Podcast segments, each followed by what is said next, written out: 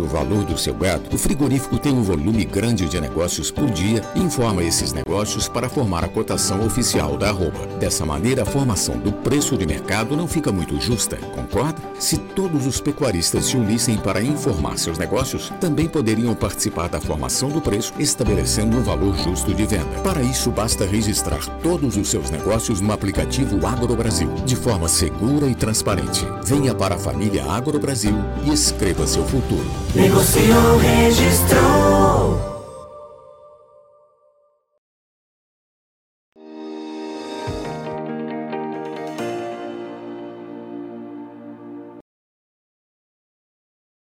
Olá, muito bom dia. Você que nos acompanha aqui pelo site Notícias Agrícolas. Nesse momento a gente fala da pecuária e, mais do que isso, dos desafios da pecuária brasileira. Como se produzir com responsabilidade.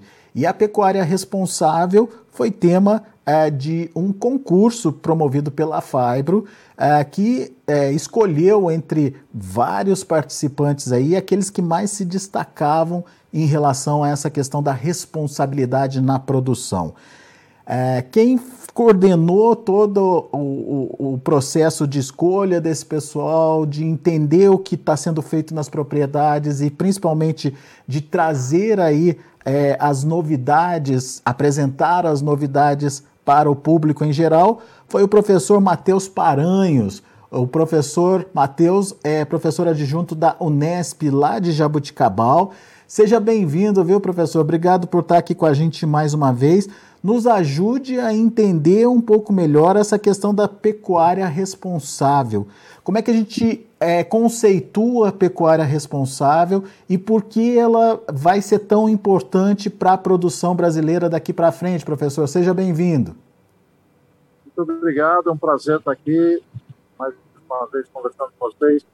Pecuária responsável é aquela que respeita a lei, é aquela que tem em conta o tripé da sustentabilidade, está promovendo uma atividade produtiva, obviamente visando lucro, mas respeitando a manutenção das comunidades saudáveis e a preservação dos ambientes naturais.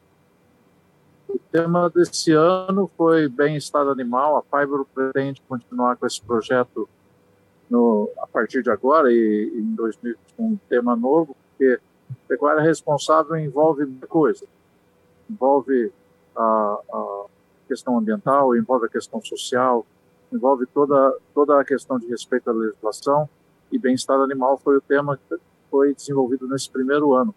Foi muito legal, a gente teve uh, uma participação de 73 inscritos iniciais, foram 10 selecionados numa primeira etapa, e na, nessa semana que tá, estamos acabando aqui hoje, ela, nós, é, foi feita uma seleção dos do, do, finalista, né, do campeão aí dessa, desse desafio é, na, na terça-feira passada.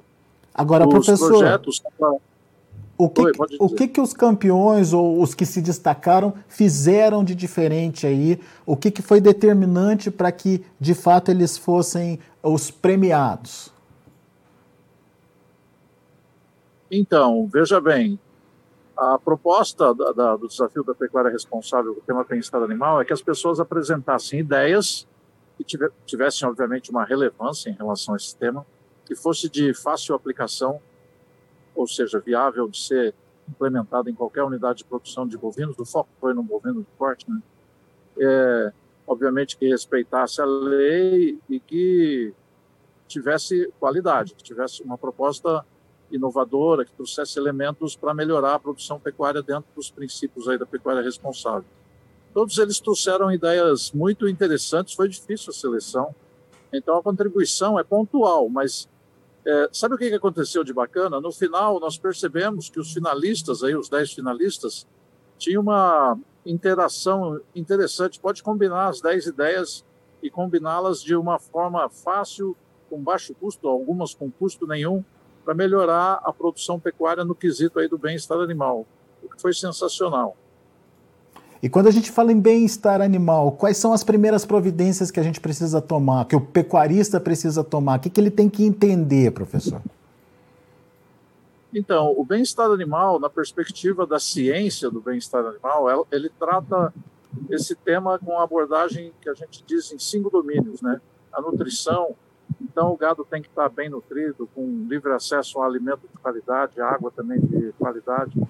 Ele tem que estar em boas condições de saúde, então, com todo o programa preventivo, vacinação é, e também curativo quando necessário. Então, toda essa preocupação em manutenção das boas condições de saúde.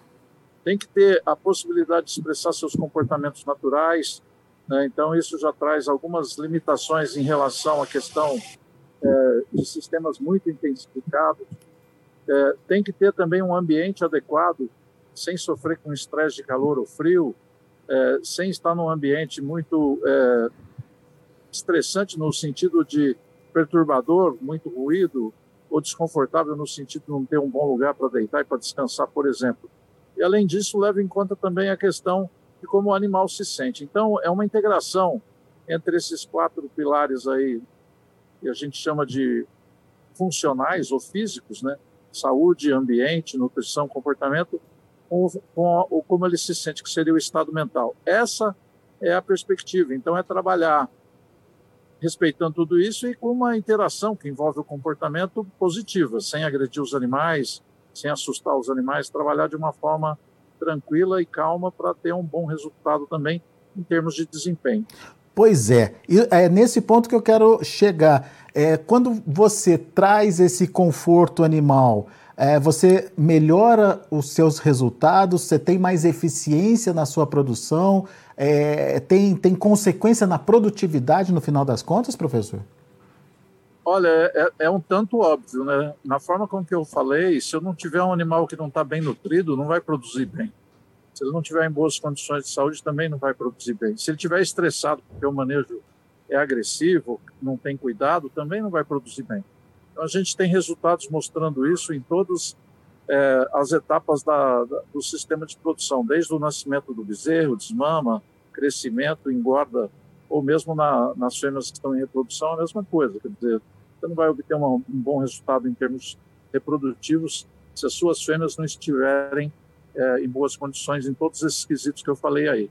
Bem-estar animal é um, um tema que às vezes assusta os produtores, como se fosse uma coisa difícil de ser alcançada. Não é. Muito simples, basta mudança de atitude e o compromisso em tratar bem os animais. Pois é, do, dos, dos, premiados ou dos, das é, propostas trazidas aí, quais chamaram a atenção de vocês, da sua equipe, enfim, é, o que, que pode ser colocado em prática de modo fácil, sem onerar muito o pecuarista, por exemplo, professor? Olha, um, um item, um, foram dos dez finalistas, né?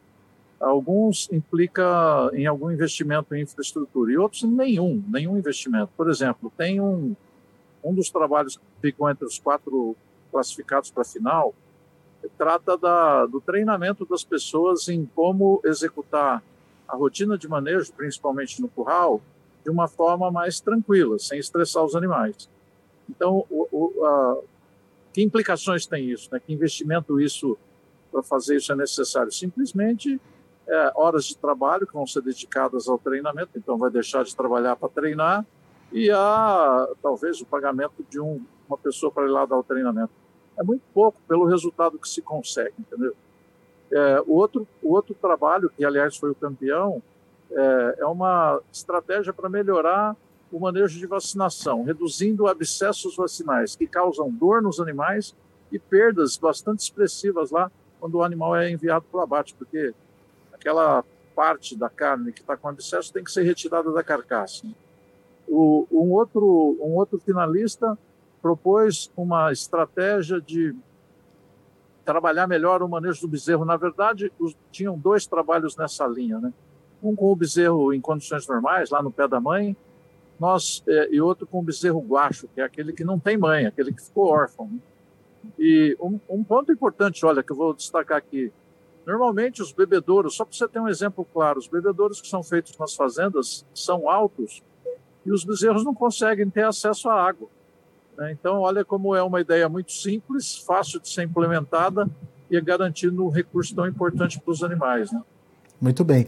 Agora, além dessa questão da melhora da eficiência, da, do melhor desempenho dos animais na produção, é, isso passa a ser um fator importante até do ponto de vista da demanda do consumidor final, não, Matheus? Com certeza. Na verdade, todo o movimento de bem-estar animal no mundo e aqui no Brasil igual nasceu disso. Passando um caminhão aqui fazendo um barulho. Espera um. Esse movimento todo nasceu dessa, dessa pressão da sociedade, né? tanto na, nas, na cadeia, no final da cadeia produtiva, né? dos grandes centros comerciais, cadeias de supermercado, por exemplo, mas também até dentro dos parlamentos. Nosso Congresso Nacional tem bastante gente fazendo lobby lá para implementar essas boas práticas de bem-estar animal é, dentro da legislação brasileira. E como é que está isso hoje em termos de é, utilização ou de prática disso dentro da pecuária brasileira, professor? Olha, eu, eu posso dar um retrato assim histórico. É, quando eu comecei a trabalhar com isso, era um tema totalmente ignorado, assustava até as pessoas, não sabia do que se tratava. O tempo foi havendo um amadurecimento. É, e hoje, embora avance de uma forma lenta, ela é consistente. O que, que eu quero dizer com isso? Quem adota essas boas práticas de bem-estar animal não volta atrás. Então, eu estou muito satisfeito com o momento atual, que é um momento de. Já houve a consolidação do conceito, e agora é um momento de divulgação, de, de espalhar esse conceito, de fazer com que mais pessoas, mais produtores e funcionários das fazendas é, adotem esses princípios de bem-estar animal e as boas práticas durante a rotina de manejo lá nas fazendas onde eles atuam. É só uma questão de informação, então, para que essa adesão se multiplique? É um pouquinho mais que informação, né? É informação e você já está ajudando a fazer isso. É informação e também capacitação. Exige algum ah. treinamento, porque às vezes a informação não é suficiente para que a prática seja implementada de forma correta. Muito bem. Professor, a gente agradece muito a sua participação aqui com a gente, ajudando a gente a entender um pouquinho mais sobre essa questão da pecuária responsável e, e mais especificamente essa questão da, da, do conforto animal mesmo, né? da, da, da necessidade de é, trazer essa, essa, esse tema para discussão, que é um tema exigido pela sociedade e é um tema que tem resultados também, no final das contas, é, porque afinal de contas, como o senhor bem explicou, um animal em condições favoráveis ele tem um desempenho aí é, muito mais é, favorável também, melhorando, portanto, seus resultados. A gente agradece muito a sua participação e seu esclarecimento e uh, parabéns pelo trabalho. Eu que agradeço a oportunidade de divulgar esse tema tão importante. Com certeza, em breve teremos novidades aí. Vamos ficar em contato. Com um certeza. A gente a gente está aqui com a, as portas abertas aí para melhorar essa distribuição da informação. Volte sempre, professor. Um abraço. Abraço. Tá aí, professor Matheus Paranhos conversando com a gente, é, trazendo um pouquinho do que foi essa premiação da Fibro para os pecuaristas que têm boas ideias, que têm é, boas atitudes para melhorar principalmente essa questão aí do conforto animal, do bem-estar animal, um tema que, como o professor disse, é, que no começo era estranho a muitos pecuaristas, mas que começa a ganhar corpo, começa a se consolidar e é fundamental principalmente para aqueles que querem participar de mercados mais exigentes. Então, fica aí a dica, algumas atitudes, algumas mudanças nas estruturas, alguma, alguns comportamentos diferenciados podem trazer resultados melhores para a sua produção. Daqui a pouco a gente volta com mais informações e outros destaques. Continue com a gente. Notícias Agrícolas 25 anos ao lado do produtor rural. Se inscreva em nossas mídias sociais. No Facebook, Notícias Agrícolas. No Instagram, arroba Notícias Agrícolas. E em nosso Twitter, arroba Norteagri. E para não perder nenhum vídeo, não se esqueça de nos acompanhar no YouTube e na Twitch Notícias Agrícolas Oficial.